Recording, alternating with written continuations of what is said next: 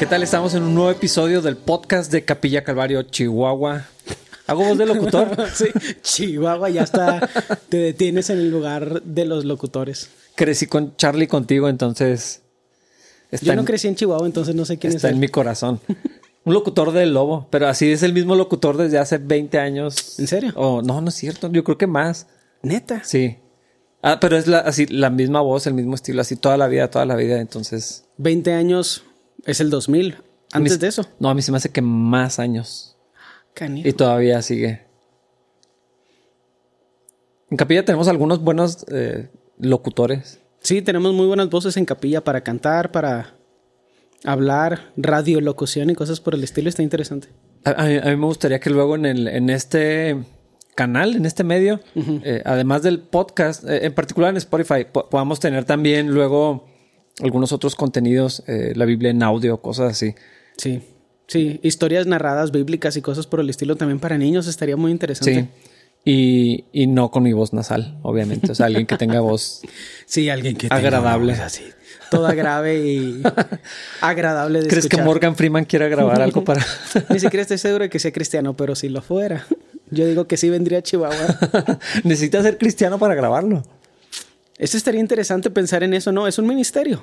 Grabar ese tipo de cosas es un ministerio y por lo tanto los estándares de la persona que lo hace son los mismos que los de cualquier otra persona que sirve. Pero piensa en toda la gente, músicos y, cantantes de movimientos como Hilson. Ajá. O sea, tienen que ser cristianos para, grabar en el disco y, tocar algo así súper fregón o, escuchar una voz así angelical. Ah, la verdad, nunca había pensado en eso. Mm. O sea, porque es, un ministerio de casi todas las maneras posibles, pero nunca lo vas a conocer, ¿no? O sea, su testimonio, su vida. ¿Crees que entra algo espiritual ahí? De eso raro así de... como el espíritu... Se siente algo transmite algo que... No sé, la verdad. La mayoría, por ejemplo, hay, los ministerios que son muy grandes tienden a tener, tienden a tener estándares muy altos para sus músicos. Y la mayoría de los músicos se vuelven conocidos por los gigs o los trabajos que tienen paralelos con su ministerio en la iglesia. Eh, el guitarrista de Hillsong, Nigel Hendroff, produce mucha música para músicos que no son cristianos, música muy chida, mm. pop rock.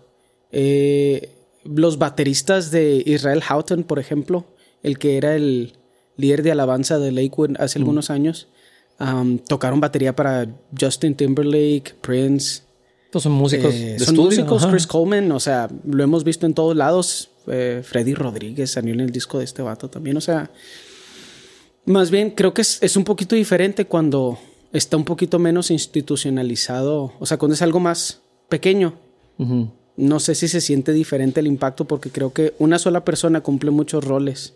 Sí. Entonces no sé cómo se vería en ese caso. Está interesante, la verdad nunca lo había pensado. Y, no, y no hablando del ideal, porque el ideal sabemos que deben ser sí, queremos cristianos. Que todos, queremos que todos se acerquen a Cristo. Ajá, y, y cristianos verdaderos, ¿no? Que estén caminando con Dios. Pero la realidad es que a veces ni en las iglesias los que están en la alabanza, ni dirigiendo los ministerios de alabanza... Son tan buenos cristianos como deberían ser. O no son cristianos algunos. Esa es una pregunta interesante porque algo, algo que les pido a veces a los chavos cuando vamos a leer algo en público de la Biblia, les pido, les pido que lo lean antes, para, que, para, para que cuando lo lean en público ya lo traigan procesado. Entonces tal vez ese sería otro factor de leer la Biblia y grabarla. Leerla sin procesarla a lo mejor no es tan interesante o no tiene el mismo impacto que tendría a alguien que la percibe desde el ámbito espiritual. Mm pero no sé si es algo limitado de la Biblia y si fuera una narración bíblica, si ahí diría, ah, no importa tanto. Sí, porque si pusieras a una persona llena del espíritu al, leerlo y pusieras a, una persona súper talentosa, no creyente, a grabar la misma cosa. Pasa en la alabanza. Ajá. Los más talentosos no son los que son más seguidos por la congregación. Sí. Está interesante. Ajá. Porque no se trata de si es moral o inmoral. Creo que esas preguntas son irrelevantes para la gente madura en Cristo.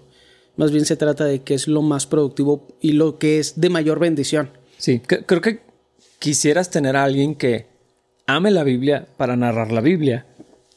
Eh, y, entonces va a haber corazón en, lo que hace, ¿no? y, Dios usa eso o bendice eso, no sé. es que, por ejemplo, estaría muy interesante también que alguien que empieza a grabar la Biblia es transformado por la lectura. Entonces ahí ponerlo en el plano de lo que es moral e inmoral me parece infantil, pero ponerlo en el plano de lo que es bendición para la congregación, incluso para la persona que lo que podría ser transformada a través de esto, pues es de las cosas extrañas que en las que tenemos que escuchar la voz del Espíritu Santo, porque siempre lo tenemos que hacer, pero hay algunas donde hasta que estás en esa situación es difícil saber cuál cuál es la mejor opción. Yo he tomado decisiones que no parecen tan buenas eh, en el ámbito de la alabanza para darle oportunidad a gente que no debería estar ahí arriba, pero que yo necesito tener cerca, que me gustaría que fueran bendecidos por la interacción en la alabanza y por, por la comunidad, por la confrontación.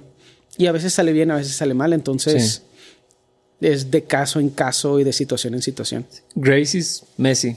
Entonces a veces va a salir. No, no. Bueno, a veces va a salir mal, pero a veces va a ver súper mal. Sí. Algunas cosas. No sé. Pero bueno, a mí, a mí, me gustaría poder grabar más, más material. Y tenemos mucho equipo para hacerlo. O sea, no. es innegable lo mucho que Dios nos ha bendecido y que quiere que sigamos trabajando para su obra también en esto que es paralelo. Sí. Y cuando podamos acondicionar aquí como un estudio así bonito que se vea bien pintado. Y... Porque insistimos, este lugar está bastante feo. No se dan cuenta porque la, la toma es o sea, se hizo mucho trabajo de preproducción para que esto no se viera tan feo como se ve en vivo. No tienen ni idea. y, no tienen que saberlo tampoco. Este, son bendecidos de no, tener que saber cómo se ve esto, pero probablemente vamos a tomar algunas fotos del antes y el después cuando podamos trabajar en este lugar. Eh, yo, creo que si lo vamos a lo vamos a estar utilizando, deberíamos dejarlo bien.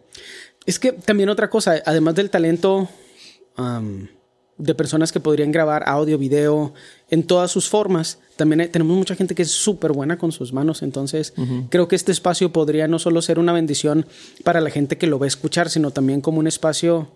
Esto se va a escuchar súper romántico y no es mi personalidad, pero hay algo de eso que es real. Ah, puede, puede ser un espacio inspirador. Mm. ¿Sí me explico? o sea, donde el espacio se siente como en unidad con lo que quieres hacer. Y yo no estoy hablando de algo espiritual, estoy hablando de algo psicológico y social. Eh, ver el esfuerzo de, y, las manos de la iglesia plasmadas en el espacio en donde estás, eh, no sé, creo que también puede tener un impacto positivo espiritualmente, emocionalmente eh, y luego productivamente en lo que terminas creando. Sí, es que creo que no nada más es, romántico, creo que es real porque si, si entendemos que los dones que Dios repartió, que todo el cuerpo hace su parte eh, y no todo mundo va a hablar. Eh, entonces hay utilidad para, para, todas las manos, todas las personas, tanto los creativos como los disciplinados, estructurados, técnicos, eh, y entonces se ve en acción el cuerpo de Cristo. Yo, yo sí creo en eso. Sí. Y además, creo que está muy chido para la persona que es parte del cuerpo decir, ah, mira, ahí está la tabla que yo pinté o la mesa que yo lijé o ah, no sé. Eh, pero creo que Dios nos está empujando a hacer cosas paralelas a lo que va a suceder en el servicio una vez que regresemos a la normalidad. Que se siente como que algo, que se siente como algo que está muy lejos, pero no está tan lejos como lo ha estado. ¿Sí me explico? Porque pues no vamos a estar otros 10 meses en cuarentena, señor, por favor. ¿Eso es una, es una petición? ¿Es, ah, una, profecía. ¿Declaración? Em, pero se me, hace muy difícil ya con esto de la vacuna y bla, bla, bla. Se me hace muy difícil que estemos otros 10 meses en cuarentena. Entonces eso implica que vamos a regresar a cierta normalidad con los servicios. Vamos a tener que servir también en esas áreas. Vamos a tener que recuperar un poquito el, el drive y el ritmo, de hacer las cosas correctamente en los servicios, que sí es difícil. Yo acabo de tener una interacción con alguien en persona y fue súper incómoda porque usualmente no, no, no tengo que pensar en las cosas cuando las estoy diciendo, cuando estoy hablando con alguien. Pero después de tanto tiempo de no hablar con nadie, sí se siente un poquito extraño volver a hablar con alguien en persona.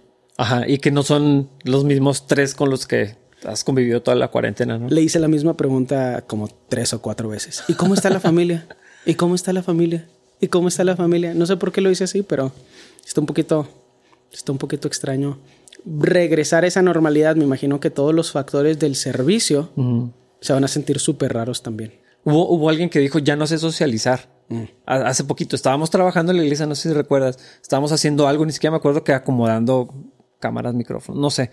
Y, alguien, alguien dijo eso, ya no sé socializar. Se fue incómodamente, pero fue incómodo, o sea, para esa persona, para nadie más, yo creo que nadie lo notamos, pero yo sí creo que cuando podamos, no, bueno, es que regresar suena muy raro. Conforme vayamos abriendo los círculos de interacción, tal vez eso tiene más sentido eh, vamos a ver esos efectos extraños, ¿no? Así de, ya no sé cómo hablar con nadie. Sí, y, eso va a pasar antes, tal vez durante y después del servicio. Yo la verdad, mi mente está mucho en el servicio de cómo se van a sentir los espacios muertos, mm. que no se, no se sentían muertos antes, pero que ahora que todo es en línea y está producido, todo está, no hay silencios. Entonces va a ser muy interesante regresar a esa percepción de lo que está sucediendo, pero en vivo. Ajá. Y, antes de todo esto, esos espacios se llenaban con afecto y con interacción. sí. Saludos, abrazos eh, y, todas esas cosas eh, que, o sea, esa parte va a ser bien extraña. Sí. Regresar a eso. ¿Cuándo vamos a volver a saludar a las personas como lo hacíamos antes, con abrazos y gente que te agarra la barba o el pelo o, no sé, o sea, todo eso es... Sí, sí. Sí, sí nos vamos a tardar un rato en regresar a la normalidad a nivel social. Digamos que lo que es permitido por el gobierno, lo que es recomendado, por así decirlo, por el gobierno, y luego la que nosotros decidimos utilizar. O sea, cómo nosotros utilizamos nuestra libertad en esa ya en esa nueva normalidad va a estar interesante. Sí. Tal vez hay gente que cambió de forma permanente. Yo, yo creo que sí. Yo creo que hay algunas personas que no van a volver a saludar de mano y beso y así mexican, mexicano. Qué rollo. ¿Quién sabe? Va a estar... Va a ser algo bueno para todos. Nos vamos a tener que extender gracia, vamos a tener que llevar la carga los unos de los otros, nos vamos a tener que tolerar. Vamos a tener que aprender que en qué situaciones nuestra, nuestra opinión es menos importante que nuestra habilidad para escuchar. Sí, sí. Que debería, deberíamos de ser buenos en eso. Pero vamos a ser forzados a, trabajar en eso. Especialmente cuando todos traigamos aquí eh, un nudo de todo lo que hemos querido decir por los últimos 10 meses. está bien intenso, la verdad. Todos vamos a actuar como si tuviéramos autismo o Asperger, así que hablando en los lugares donde deberíamos hablar y lo viendo para la esquina, porque porque es raro. Pues sí, a ver cómo nos va cuando... Yo, sí tengo ganas ya de ver más gente, o sea, de interactuar como antes. Yo sí extraño eso. Yo la neta tengo más ganas de tocar con los de la alabanza. Es muy extraño, pero nunca había deseado eso como lo deseo ahorita. Disfruto de alabar al Señor, pero hay muchas responsabilidades de hacerlo con un grupo cuando yo soy el encargado. No, y, el, efecto de, adorar juntos con la banda. Eh, porque escucharlos, sí tengo ganas de escucharlos, la verdad, porque me gusta el grupo de, alabanza de capilla, pero participar de la alabanza corporativa, no nada más la banda. Eh, sí, no solo el video. Sí, y, ni siquiera presencial para los poquitos que estábamos en el equipo, porque estaba la, banda tocando y unos cuantos eh, aquí, pero con la iglesia, adorar con la iglesia, eso tiene no, no sé, eh, otra vez, como, le decía, no, quiero romantizarlo, no quiero, eh, no quiero sacar una teología de donde no hay, pero sí, sí sucede algo al, adorar corporativamente. Sí creo que ese elemento es importante. Sí, sí. Pronto lo vamos a volver a experimentar, al menos eso creo. No me gustaría hacer predicciones, pero desearía poder hacerlas. Se vienen las Profetizar. cosas. pues se vienen las cosas de la vacuna, se viene todo lo de los semáforos que supongo que se van a tener que ir aligerando, aunque quién sabe qué pase con las con, los festejos, ya. Todo es muy impredecible, entonces hacer una predicción se me hace que a lo mejor es, es hasta ya sé. Irresponsable. Probablemente. es más, yo ni siquiera me siento tan cómodo de decir qué va a suceder en, Navidad. O sea, ah, o sea, de decirlo públicamente así que qué va a pasar. Y no porque vas, no voy a hacer una fiesta, no voy a hacer una coro, coro Christmas ni nada así. pero, pero es como raro. O sea, te, iba a preguntar qué van a hacer aunque ya, sé más o menos, pero es intimidante tener una cámara y pensar que alguien va a ver o escuchar esto y... Pues sí. Es, creo que lo interesante es tener que lidiar con, con la parte confrontativa donde la gente está 100% segura que estás 100% en lo correcto. Eh, esas tendencias fariseicas que están resurgiendo a través de, este, del miedo de la cuarentena y el miedo de la, de la pandemia, creo que nos, em, nos empujan y nos orillan a actuar de una forma que no es como Cristo lo haría y nos empujan hacia ciertas cosas de nuestra naturaleza humana pecaminosa donde pues necesitamos tener cuidado porque a veces con la intención de cuidar a los demás realmente lo que hacemos es imponer nuestros ideales, nuestra moralidad, nuestra justicia y eso es lo que hacían los fariseos también. Entonces, esto es un tiempo donde nos debemos de tolerar los unos a los otros. Y tal vez ya es tiempo también de dejar de postear cosas en Facebook criticando a las personas que opinan diferente a nosotros. Entonces tal vez ya es hora de actuar como adultos y cristianos maduros. Sí. En vez de estar mandando indirectas, dile a la persona que consideras que está poniendo su vida en peligro, díselo en persona. Pero antes hay que revisar si sí está poniendo su vida en peligro. o, te hace sentir incómodo. Es que por eso se lo tienes que decir en persona. Porque probablemente estás equivocado. Y si se lo dices en persona, te vas a tener que comer tus palabras y eso es lo mejor. y tú quieres estar ahí para ver eso. Feliz Navidad. Hay otras cosas que meditar en la Navidad. Como el nacimiento de Cristo, pero además de eso, que te comas tus palabras. Por cierto, eh, yo no sé si ya todos han visto los videos de Adviento. Ah, están muy chidos. Comercial. Eh, quiero invitarlos a que, a que vean los videos de Adviento. De preferencia antes de Navidad. Pero aún si no, lo pueden, lo pueden hacer antes de, Navidad. Ah, creo que el, ejercicio de Adviento, una vez que entendí yo el concepto de para, qué era, la primera vez me pareció algo bonito. No, raro.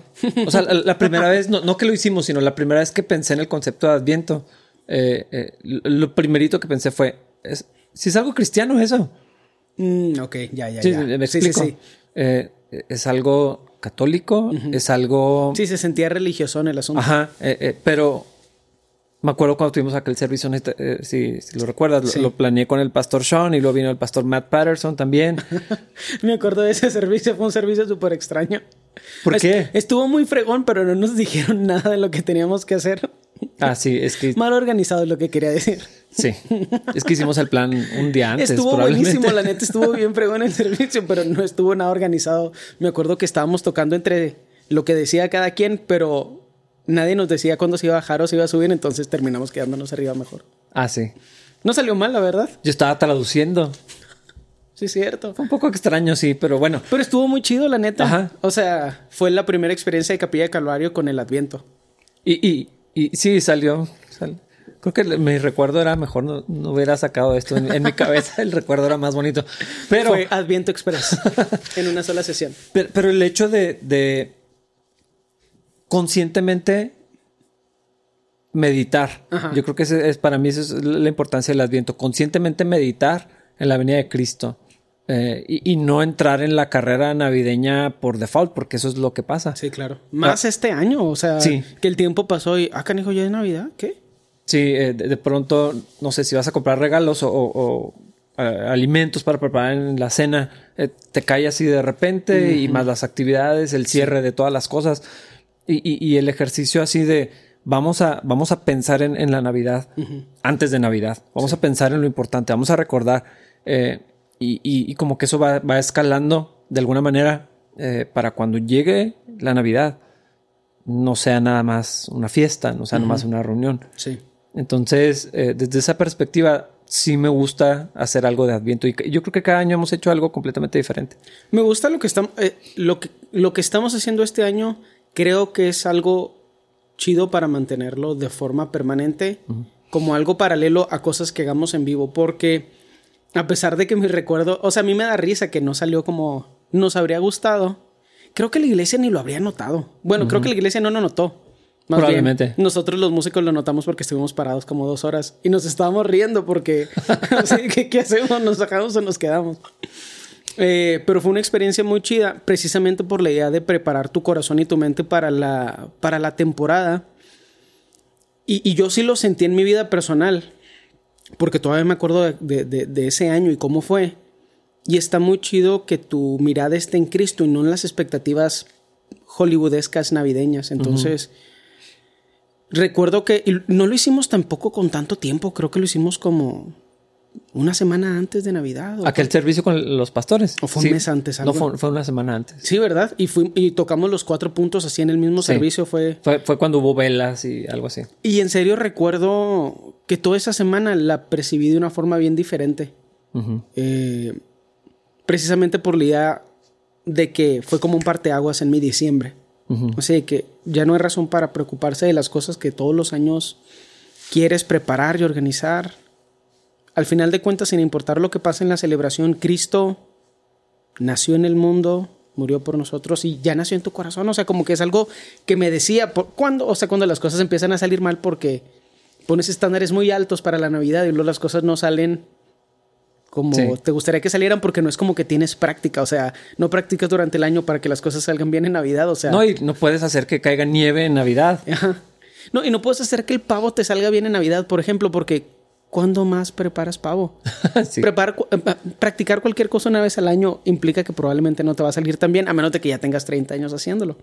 Entonces, como que todas esas cosas, donde yo a veces con mi mentalidad de el performance, que las cosas salgan como deberían salir, como que eso cayó mucho todo eso en mi mente, o sea, lo, silenció. Y me ayudó a disfrutar un chorro esa temporada navideña. Sí. Entonces, algo en vivo también estaría muy chido. A lo mejor cápsulas combinadas con servicios en vivo. No sé, no sé. Todavía ni siquiera pasa Navidad este año y estamos prediciendo el próximo probablemente para ya sacarle la vuelta medio, al 2020. medio planeando la, la, próxima Navidad. Ah, yo, yo sí tenía ganas de tomar chocolate caliente con la gente de la iglesia. Mm, sí. Eso tenía ganas de hacer. ¿Cómo? ¿En, qué contexto? No sé exactamente. Yo no, te, no sé si recuerdas que el año pasado hicimos un evento navideño, o fue el antepasado. El primer, el primer año que estuvimos aquí fue el año pasado, ¿verdad? Ya no me acuerdo de nada. Hicimos un servicio navideño y cantamos una canción mm, como tipo country, ah, sí, sí, sí, sí. Que estuvo muy chido, la preparamos así en el momento, salió muy bien, creo yo. Y, pero la iglesia como que estaba bien emocionada por la temporada navideña, entonces aplaudieron, al final de la canción y eso nunca pasa.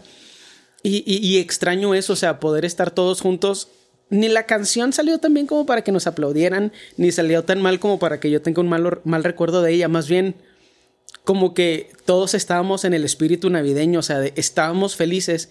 Y si la canción hubiera salido horrible, como quiera habrían estado todos felices.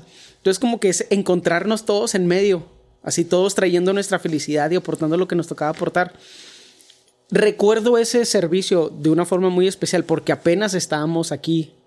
Eh, estábamos empezando a, utilizar el, espacio que Dios nos dio aquí en este nuevo local. Y, como que es una memoria que tengo muy fresca en mi mente. O sea, de toda la iglesia alegre de estar en la casa de Dios. Sí, es que, es que era eso. Yo no creo que haya sido un aplauso para la banda. Ah, no, para nada. Fue alegría, es, eso, es así, una celebración. Por eso me dio risa, porque sucedió en el momento donde uno pensaría la clásica frase, no aplauden y lo, sí, si es para el Señor, háganlo más fuerte. Incluso yo lo iba a decir nada más por molestar. Gracias por no hacerlo. No, no estaríamos haciendo esto si hubieras hecho eso el año pasado. No estaría yo en este lugar. Pero se me hizo muy gracioso. O sea, hasta pensé en hacerlo de broma porque se sentía el ambiente tan relajado que creo que la gente es lo que dice, o sea, aplaudió porque estaban felices. Y capilla, que nunca aplaudimos para nada, no somos una iglesia que aplaude, quién sabe por qué. Por alguna Así la gente solo empezó a aplaudir. Se me hizo súper gracioso. qué fregón. Es como que la forma más visible de felicidad que había visto. Sí. Colectiva aquí en Capilla. Es que fue muy natural. Ajá. Pues yo espero que el año que entra, si Dios nos permite, podamos tener algo así. Yo sí extraño mucho el el, cuerpo, así la iglesia. Y se siente raro haber pasado por cosas tan fechas importantes y, todo este tiempo sin, sin, estar en contacto con más personas. Sí. Pues nos tomamos un chocolate caliente en mayo. ¿Por qué no? Tomamos café caliente todo el año. Recuperar así un poquito de lo perdido en el 2020, en el 2021. Ugly sweaters en primavera y... ¿Por qué no? Amén, amén. Amén. Pues a ver si hoy podemos terminar la carta a Filemón. Sí, yo creo que ya, ya es buen tiempo de terminarla. Sí, eh, quiero hacer énfasis que no es un estudio bíblico. Mm. Entonces no estábamos perdiendo el tiempo por 25 minutos. Es un podcast. Bueno, tal vez estamos perdiendo el tiempo, pero nos estamos divirtiendo en el proceso. y ustedes son los que van a sufrir. Adelántenle. Yo me la estoy pasando chido. bueno, voy a leer la última parte del capítulo La Carta y vamos a platicar de eso.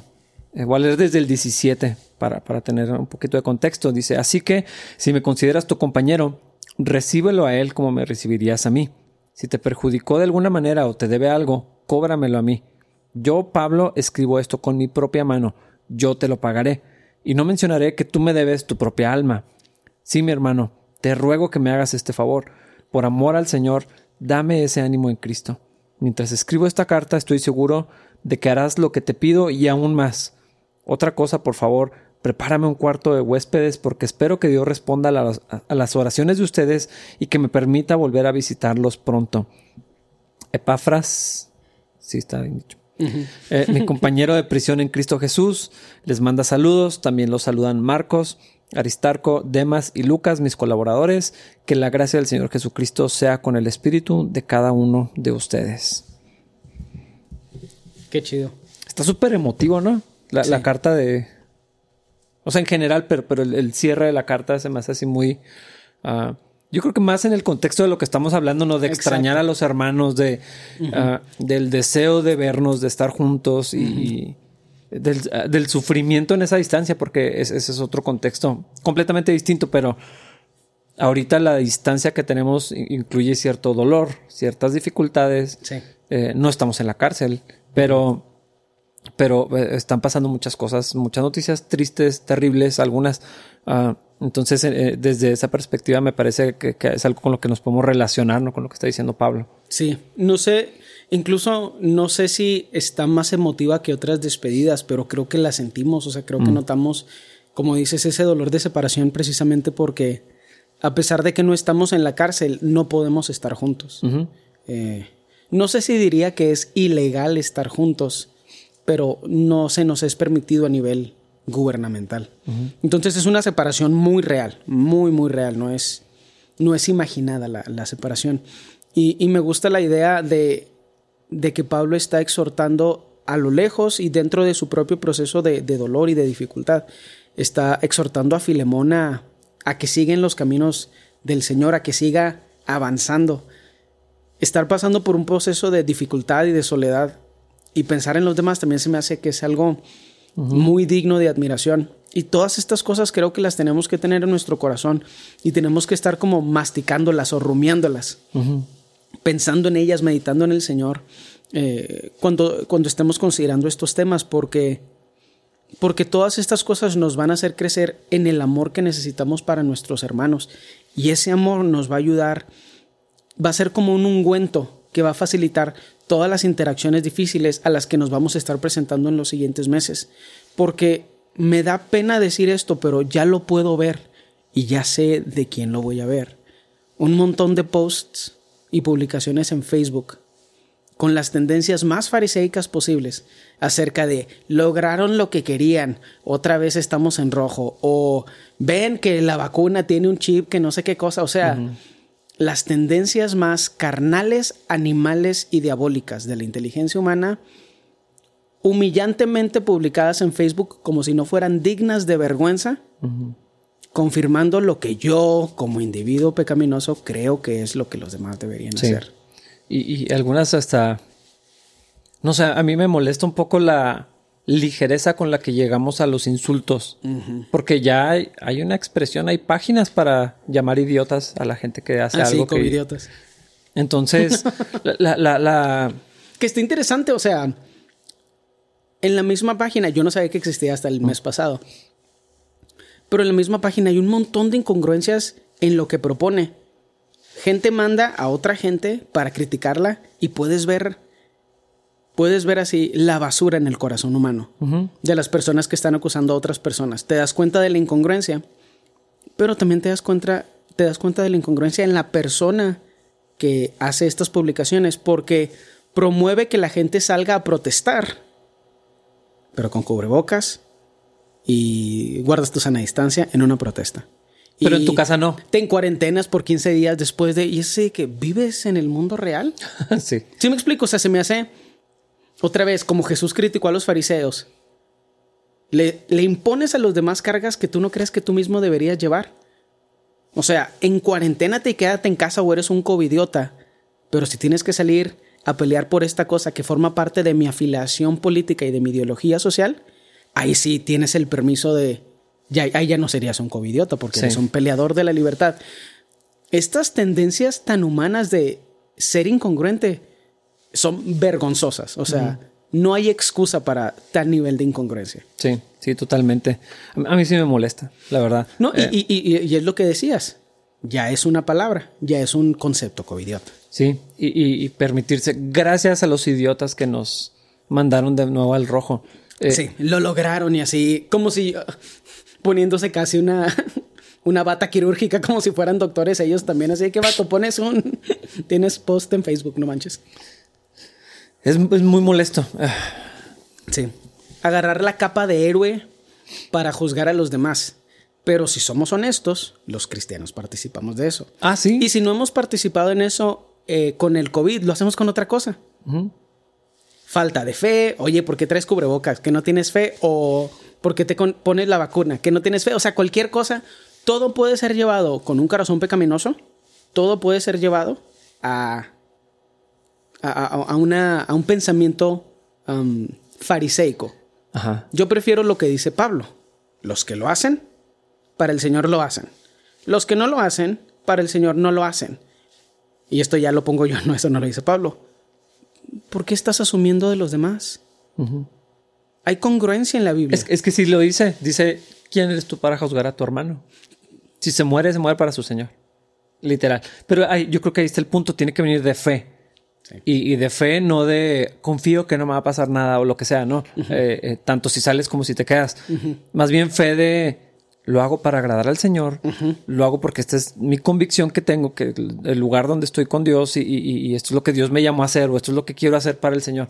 Y, esa, e, esa idea que presenta la Biblia de hacer todo para el Señor, comer para el Señor. Sí. Eh, eh, a mí me encanta ese pasaje, no nada más porque lidia con cosas importantes, que son todas esas áreas grises, que son las más controversiales en, el mundo cristiano, pero cómo presenta esta idea de es que los cristianos vivimos todo el tiempo para el Señor. Si hacemos, si no salemos, si celebramos la, la, fecha o no, si ponemos arbolito de Navidad o no, si nos juntamos con familiares o no, si creemos en que la vacuna es la marca de la bestia o no. Si tienen chip localizadores. Exactamente. Eh, eh, allí es donde, híjole, cómo nos cuesta ser tolerantes. Y, y, y, a lo mejor parece que nos estamos desviando y este es, este es el punto importante de por qué esto no es un estudio y es más bien como una conversación. Porque realmente de lo que estamos hablando es de lo que nosotros como cristianos padecemos o nos carecemos mejor. Carecemos hoy en día y lo que Pablo tenía en extremo, lo que Filemón tenía en extremo, lo que... ¿Cómo se llama el ladrón este? Onésimo. Onésimo. El ladrón este. lo, Puro juicio. Lo quería, decir. Onésimo también lo tenía. ahorita un, un, virus que está teniendo un impacto súper fuerte en la economía y en nuestra sociedad está separando, eh, pero que no es personal, está separando personas en haciéndolas enemigos, creando enemistades que son completamente innecesarias. Porque el virus no es algo personal. Y la gente no puede perdonarse, no puede tolerarse, no puede dejar de juzgarse. Y lo que no hay es confrontación. Ya estoy muy enterado, yo doy clases de inglés y muchas de las clases son conversacionales, entonces la mayor parte del tiempo estoy hablando con los alumnos. Y al hablar con ellos veo cómo están ellos y sus familias, qué opinan sus familias del coronavirus y cosas por el estilo. Y luego puedo ver sus posts en Facebook. Entonces yo ya sé cuando alguien está poniendo una indirecta en vez de irle a decir a su hermano, a su hermana, a su papá, a su mamá lo que opinan respecto a lo que sea. Y me, me da tanta tristeza, también un poquito de pena ajena, pero me da mucha tristeza ver eso. Cuando lo correcto, lo que sería lleno de amor es ir a decirle a la persona que tú consideras que está poniendo su vida en peligro, necesitas detenerte. Si no aplicamos esto con el coronavirus, ¿cómo lo vamos a aplicar con el pecado? Exactamente. ¿Cómo nos vamos a tolerar? Son mentiras. El detalle es que la gente tiene esa tendencia farisea, pero eso no viene del Espíritu. No es una justicia santa, es juicio de nuestra mente. Y Santiago lo dice y es innegable. Lo que viene de nosotros, lo que viene de nuestra percepción humana, es animal, carnal y, diabólico. Nada más destruye. Necesitamos preparar nuestros corazones para que sean vasos de honra que, que el Señor use para construir su reino, no para destruir la vida de los demás. y, y por eso están conectados estos temas, porque en esta interacción que leemos en Filemón, toda la gente tiene eso. Y un problema enorme parece pequeño. Tan pequeño que se puede lidiar en un capítulo. Y un problema pequeño, porque el coronavirus es un problema grande, pero no es un problema grande personal. ¿Cómo es un problema personal el coronavirus o la cuarentena? ¿Por qué habría de quedar división entre, ti, entre tú y yo? A menos de que los dos estemos llenos de pecado. ¿Cuál es la razón para que cree división? Pero qué extraño que se, se volvió socialmente aceptable. Y, y, ya no nada más es algo que se tolera. Heroico. Se, se, como que se impulsa. Se, se, celebra que la gente insulte a otros y, llame idiotas a los que salen a trabajar. Eh, también eh, se me hace que revela una ignorancia increíble en la vida de, la, de la vida real. O sea, la perspectiva completamente egoísta de mi mundo. Eh, es verdad, hay estadísticas, hay datos, hay fotos, probablemente sacadas fuera de contexto, ¿no? De, algunas cosas. Pero a mí se me hace que hay una desconexión con el mundo real. Eh, y, eso es bien triste. Sí. Porque esa desconexión nada más pasa en un corazón que está lleno de resentimiento. Mm. O de un alto, un alto concepto de uno mismo. Es que por eso todas estas cosas las necesitamos llevar a la cruz, ponerlas a los pies del Señor. Porque si no lo hacemos, vamos a, vamos a crear en nosotros la idea que tenemos permiso de sentir resentimiento y desprecio por los demás. Y si lo, el punto, de, el punto de, esta conversación y el punto de, la conexión con Filemón es, si lo hacemos con el coronavirus, que no tiene ningún contexto personal, ¿cómo no lo vamos a hacer con la vida cotidiana? ¿Cómo no lo vamos a hacer acerca del pecado? ¿Cómo no va a tener un impacto negativo? ¿O cómo no es todo esto un barómetro o un termómetro de dónde está nuestra relación con Dios y cómo esa falta de relación con Dios tiene un impacto negativo con nuestra relación, en nuestra relación con los demás.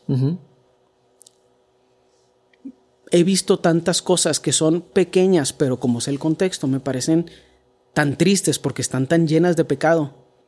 Y todavía estoy en una situación donde algunos los puedo confrontar, pero hay tanta gente que no lo ve en sí mismo.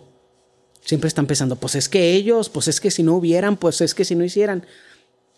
Viéndolo a la luz de lo que estamos leyendo en Filemón, si cualquiera de estas tres personas, los principales involucrados en este problema, tuvieran esa actitud, esta carta no se habría escrito. No existiría.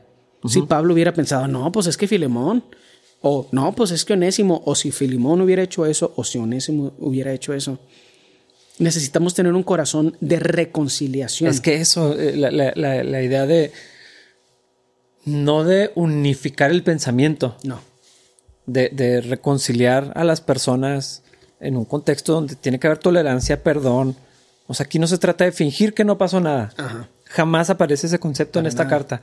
Eh, hay daños reales, hay gente que sufrió, probablemente hay gente que todavía sigue pagando consecuencias de, los eventos que, pasaron. Eh, pero todo eso aquí se está haciendo un lado a favor de, de otra cosa, la reconciliación. Eh, a mí me gusta mucho en Romanos, probablemente ya lo sabía, pero no, era tan consciente yo, presenta un concepto del reino de la gracia. Mm. Es cuando habla de Adán y, de Cristo, sí. lo que Adán trajo es un reino de muerte y es lo que vivimos. Lo que Cristo trae es un reino de gracia y, pensar que el reino de los cielos, que la cultura cristiana eh, genuina y bíblica, que, que, la nueva comunidad que somos, la nueva humanidad a la que, a, la que estamos ahora en, Cristo, ah, es un reino de gracia. es, bien impresionante, o sea, ese concepto de pensar, estamos en un reino de la gracia. Sí. No nada más es, ténganse gracia o den de gracia lo que recibieron, eso, es parte de eso, pero eh, no sé, para mí fue como muy impactante verlo así, es un reino de gracia. Nuestro Dios es un Dios de gracia, nuestro Rey, nuestro Señor es la gracia está en él, él es, la gracia es inherente y entonces al pertenecer a esta familia deberíamos de vivir en, un reino de gracia. Sí, sí. Es que Son interacciones donde se, se le da el mérito del, eh, o el beneficio de la duda a la otra persona. Mm. Asumiendo, como diría Filipenses 2, que son más importantes que nosotros. Entonces, aún con los que no estamos de acuerdo, valoramos. Sí. Incluso yo pienso particularmente en el versículo 21, porque dice Pablo, mientras escribo esta carta estoy seguro de que harás lo que te pido y, aún más. O sea, no solo vas a restaurar, no solo va a haber cordialidad. Pablo está asumiendo que va a haber, es más, no es cierto, no es una, no está asumiendo, está infiriendo por lo que sabe que Dios hace y porque conoce el corazón de Filemón. Pablo está infiriendo que Filemón va a ir más allá de solamente un perdón superficial o una cordialidad superficial. Necesitamos ese mismo principio, pero también ese mismo estándar para cada uno de nosotros, no para los demás, no nosotros imponiéndolo a los demás. En primer persona singular, necesitamos cada uno de nosotros asumir que ese es el estándar. No solamente vamos a estar en paz y tolerar a las personas que tienen una opinión diferente a nosotros acerca de la pandemia, la cuarentena y la vacuna, por ejemplo. No solamente vamos a tolerarlos, los vamos a amar. Eso es importante en este momento, porque de otra forma todas las interacciones fáciles se van a volver difíciles cuando el principio del factor no es personal. Porque ¿de qué forma el coronavirus es personal? No es esto. No es uno le robó a otro y un tercero está intentando abogar por el ladrón. Necesitamos asegurarnos de que la gracia de Cristo es el centro, el amor de Cristo es el centro. si, lo, si no puede ser ese el centro, pues lo que va a ser el centro es nuestras opiniones, nuestros juicios, como yo creo que se deberían hacer las cosas, lo que yo creo que tú deberías hacer. En lugar de pensar en la necesidad del otro. Que ese es, creo que ahorita pensamos en términos de ideas. Lo que yo pienso, lo que tú piensas y lo que tú piensas está mal, eres un tonto si no crees como yo. Pero cuando lo, pones en términos de necesidades, eh, es lo que está sucediendo en, esta, en estos eventos de, Filemón. Pablo está pensando en la necesidad que tiene Onésimo de ser restaurado, de, en la necesidad de Filemón, de su familia, la necesidad de reconciliación. Eh, no está pensando en la suya, ni en sus ideas, su necesidad, o sea, varias veces lo, lo dices, estamos en la cárcel, saludos desde la prisión. Los amamos desde la prisión. Y, no nada más yo, o sea, estos vatos que están aquí conmigo les mandan saludos, o sea, todos ellos están pensando lo mismo que Pablo. Ah, qué padre, Dios quiera que se arregle eso, o sea, seguramente tenían, si no se ponían a orar, que probablemente lo hicieron, cuando menos tenían el deseo de que, oye, ¿qué, qué está pasando? Híjole, Dios quiera que haya reconciliación. Están pensando en la necesidad de otras personas. Y creo que cuando lo pones en términos de necesidades, eh, la tolerancia, la, la, conciliación de pensamiento se vuelve más fácil porque no todos necesitamos lo mismo, eh, o al menos no de la misma manera. Ah, hay gente que necesita físicamente ser más protegido, hay gente que necesita emocionalmente un sentido de, certeza, de seguridad más eh, tangible, ah, hay gente que necesita, no sé, lo que sea, puedes pensar en muchas cosas, no nada más en su necesidad de ahorita, sino... Eh, la necesidad de necesita más gracia, eh, estoy en desacuerdo, o hay veces que hay, obviamente si están haciendo cosas que están equivocadas. Su necesidad es hablar con la verdad, o a veces la necesidad de esa persona es que tú te calles también y que no publiques esa tontería en Facebook. Eh, eh, tenemos que considerar las necesidades de los demás y, en varios pasajes de la Biblia, me parece que Colosenses habla de eso, la necesidad del otro. No nada más la tolerancia como global de una manera, sino la necesidad particular de la otra persona. Ah, cuando vemos las cosas de esa manera, creo que sí nos, nos ayuda a, ser más tolerantes, más permisivos o a de plano nada más tolerar, sino entender, servir, ministrar la necesidad del otro. Sí, como rodear con amor, reconociendo que nadie es perfecto, que esta persona tiene necesidades bien específicas y que si voy a aportar mi opinión, tal vez también necesito aportar mi ayuda, mi oración, una conversación, mi confrontación. ahorita creo que el problema es que desde lejos es muy fácil juzgar y aparentar bondad. Lo difícil es acercarte y ayudar. Sí. ¿Y qué significa eso? Pues es una interacción que no vas a poder tener nada más en Facebook, en una publicación. No es un pleito de comentarios. O sea, es algo donde realmente tiene que haber un, un vaivén. Sí. Es que tiene que ser una conversación eh, aparte de, eso, no en comentarios. Eso no son, no son conversaciones. Eso son pleitos. Y, yo puedo decir un, ejemplo con, mis hermanos, por ejemplo. Ah, tuvimos que ponernos de acuerdo qué va a suceder en, Navidad. Y claramente, eh, ya platicando, tenemos puntos de vista distintos. Ellos no piensan necesariamente como yo. Eh, entonces, estamos en desacuerdo en lo que debería suceder. Pero, pues nomás lo platicamos y ya. Somos honestos. Esto es lo que yo creo que. así, estamos operando nosotros. Ustedes están haciendo esto, pues tal vez. Eh, nada más conciliarlo en el diálogo. O sea, si yo pongo indirectas para que alguno de mis hermanos vea cosas, qué pena qué cobarde, qué anticristiano. Sí. Pero eso es, esa es la, esa es la expectativa del mundo. Que lo lean para que entiendan lo que quiero decir. Y van más cosas. Y ahorita lo estoy pensando. Si yo lo publicara para que alguien, eh, el, caso específico fue la situación con mis hermanos, no tuvimos que ponernos de acuerdo. Pero como ganas simpatía a la gente. Eh, no importa cuál lado tengas. Sí, claro. Los que creen lo que tú crees te van a apoyar. Ah, exacto. Y eso alimenta bien cañón el orgullo. Mm, eso es un buen punto. Entonces, creo que no nada más es la cobardía o la eh, el no interés de hablar con alguien, sino también es voy a ganar. No nada más va a alimentar mi ego, o sea, o, o afianzar lo que creo, o sea, es otra cosa más como acólitos, algo así. Sí, todavía peor. O sea, creo que es algo todavía peor que nada más evitar una confrontación o tener el amor necesario para hablar. Sí, sí, sí, sí, eso es un buen punto.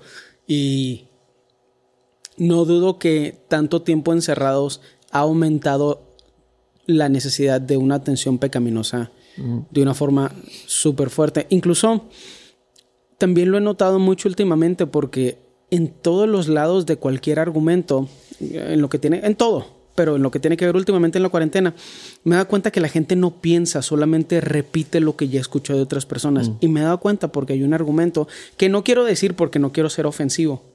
Vaya que eso es raro en mí, pero así de tanta pena me da. Sí, sí. Es obvio que ahorita me lo va a decir cuando no estén escuchando ustedes. Es súper común escuchar el, el mismo argumento de cualquiera de los lados de cualquier, eh, de cualquier problema copiado y pegado. Y no solo me refiero copiado y pegado de forma digital, sino también en las conversaciones. Así que yo ya había escuchado eso antes. Y luego pienso y digo, sí, yo lo he escuchado otras seis veces. Textualmente. O sea, de que la gente en vez de pensar, lo que hace es copy-paste. Ahora esta es mi opinión. y, y, esto es importante, ¿por qué? Porque cuando nosotros actuamos de una forma eh, que nada más es de la carne, tenemos estas tendencias de eh, agarrar o juntar todos los argumentos que están a nuestro favor para evitar así escuchar el argumento de la otra persona. Y en esa interacción de amor de la que estamos hablando y a la que estamos aspirando, no solamente hablamos y confrontamos a la otra persona, dejamos que la otra persona responda porque hay mucha posibilidad de que seamos nosotros los que estamos equivocados. Pero ¿en dónde es peligroso eso? En el ego. Exacto. O sea, tener que estar dispuesto a decirte algo. Y que tú me digas algo y me respondas. Eh, va a chocar con mi ego, con, lo que yo pensaba que es correcto, con lo que yo creo, con lo que es seguro para mí, porque también es eso, ¿no? Cuando, cuando te rodeas de, argumentos se vuelve algo bien seguro. Y entonces, cuando vienen las dudas de, y no debería de pensar diferente o no, o sea, cuando empiezas a cuestionarte, como que dices, no, no, no, no, todos están mal. Yo estoy en lo seguro. ¿Por qué? Porque alguien más sí. famoso dijo lo mismo que yo creo. Porque tengo una lista de argumentos a mi favor, que lo más interesante, los que más se copian, o sea, es casi como si fuera un, virus fraseal, o sea, los que más se copian son sarcásticos y asumen que el otro es tonto. Entonces, todos tienen ese tonito de, mm, pues que, ¿sí me explico? Sí, sí, sí. Ni siquiera tengo que decir las palabras. Todos sabemos, o sea, todos podemos rellenar ese espacio de, mm, pues si fueras XXXXX, eh, todos podemos rellenar ese espacio porque todos nos hemos memorizado frases, queriendo, a propósito o no, eh, de argumentos que están a nuestro favor y en contra de los demás. Y que no solamente están en contra de ellos, sino que, sino que los hacen obviamente inferiores. Y cuando digo obviamente, o sea, se vuelve un insulto que los intenta inferiorizar, como poner en otra categoría. Entonces, son como tipo argumentos jaque mate que no tienen nada de contenido. ¿Y por qué no los aprendemos? ¿Por qué nuestra mente se va a recolectarlos? Porque no hay amor. Porque lo que queremos es ganar. No hay interés personal.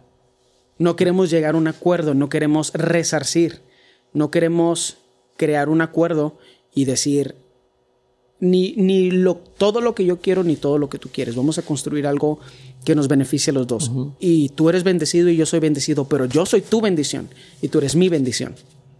En vez de estar nada más solo en la casa texteándole odio a todos. Aunque parezca, porque también tenemos un concepto, un, un complejo mesiánico súper fuerte, o sea, de si todos hicieran lo que yo les digo. Yo sé que Hitler pensaba lo mismo. Felicidades. Entonces es bien importante, o sea, necesitamos reconocer cómo se ve la parte humana y cómo se ve la parte espiritual. La parte espiritual se ve como en Filemón.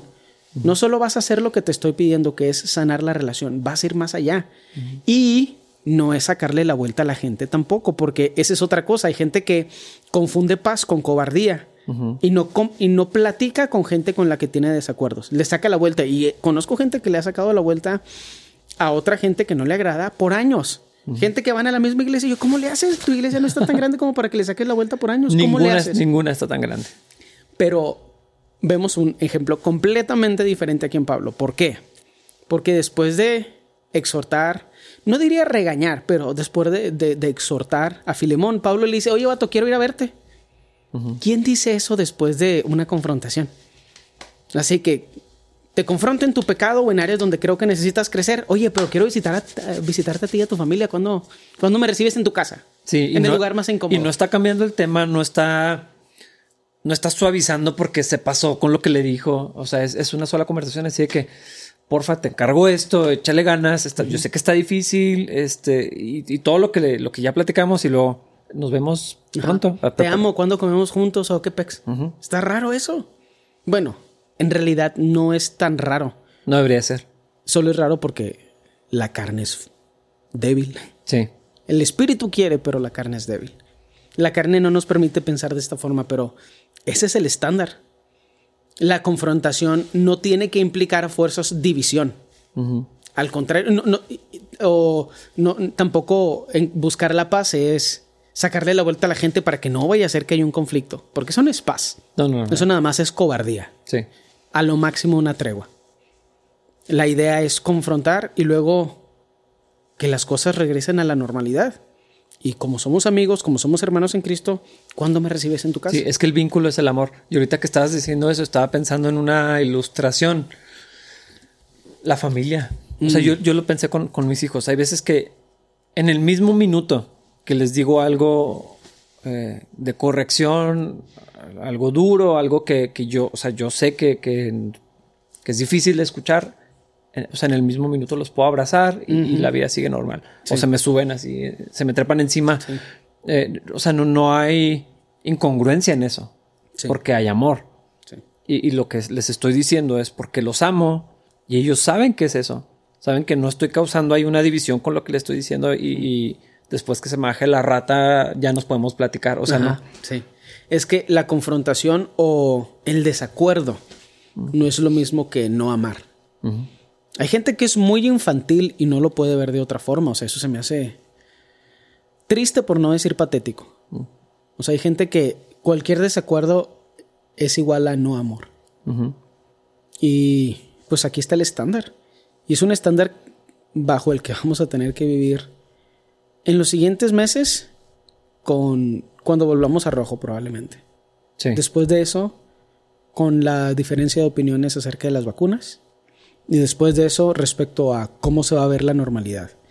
Cómo vamos a regresar a los servicios, por ejemplo, hablando de capilla y cosas, y cosas por el estilo.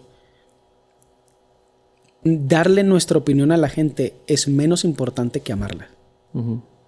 Decirle a la gente cómo se están equivocando no es tan importante como amarlos preguntarles acerca de su día, acerca de su experiencia en estos últimos meses, ofrecerles apoyo físico, económico, eh, emocional, emocional espiritual a través de oración.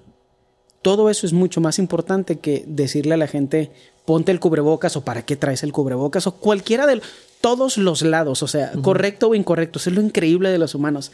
Hallamos la forma de arruinar aún las cosas que es, aún la verdad, hallamos la forma de arruinarla con nuestro pecado. El punto no es cuál es tu opinión acerca de algo. El punto es cuál es tu corazón para la otra persona. ¿Qué deseas tú para la otra persona? Y si lo que deseas no es bueno, no importa lo que digas, algo malo va a salir. No lo publiquen. Tal vez eso sería. Eso sería la, regla de oro. Pero la, nueva regla de oro. Pero la regla mínima, ¿no? O sea. Qué triste. O sea, es triste verlo. En adultos a mí me da mucha pena. Sí, sí, sí. Que Dios nos ayude. Eh, yo no, quiero, no quiero que terminemos este episodio así como súper romántico y sí, vamos a cambiar el mundo, pero eh, si, algo no necesitamos en este momento es más problemas, más división, más fricción, eh, más resentimiento o, más heridas. Eh, creo que bastante tenemos con, con, qué lidiar ahorita como para agregarle completamente de manera innecesaria todo eso que, venimos cargando. Especialmente por una partícula que no tiene ni siquiera, porque ni siquiera tiene conciencia, o sea, no está viva. El virus es una cosa, es un es polvo, por así decirlo, o sea, y así de que esa cosa crea problemas interpersonales. ¿Cómo? Porque lo dejamos. Pero no es el virus. Incluso ni siquiera sé si decir que es el diablo, es nuestra concupiscencia, nuestro egoísmo, nuestra lejanía de Dios. La respuesta a eso está en nuestra comunión con el Señor y está a nada de distancia. Sí. No necesitas venir a la iglesia para que eso sea resuelto. Pero si necesitas ayuda, si necesitas ah, exhortación o apoyo, para eso está la comunidad, para eso está WhatsApp, para eso sí está Facebook. Ajá. Escríbanos, llámenos, pregúntenos. De preferencia, léanse Romanos 14 y 1 Corintios capítulos 8 y 10. Y podríamos terminar con cómo terminó Pablo con el versículo 25, porque la neta Está bastante uh, chido. Sí, sí, sí, léelo, léelo. Que la gracia del Señor Jesucristo sea con el Espíritu de cada uno de ustedes. Amén. Yo creo que voy a empezar a, terminar así los servicios. He querido y no me atrevo. Y a veces se me olvida. Pero es que me, me encanta eso. Que la gracia del Señor esté con ustedes. Y así terminamos este episodio de su podcast favorito de Capilla Calvario, Chihuahua. no sé en qué episodio vamos. Ayer alguien me preguntó en qué episodio íbamos y me da pena decirlo, pero no sé. Yo no me acordaba que no habíamos grabado y que teníamos que grabar, entonces pues no te puedo juzgar. Yo nomás vengo aquí a platicar, entonces eh, que la gracia del Señor esté con ustedes. Feliz Navidad.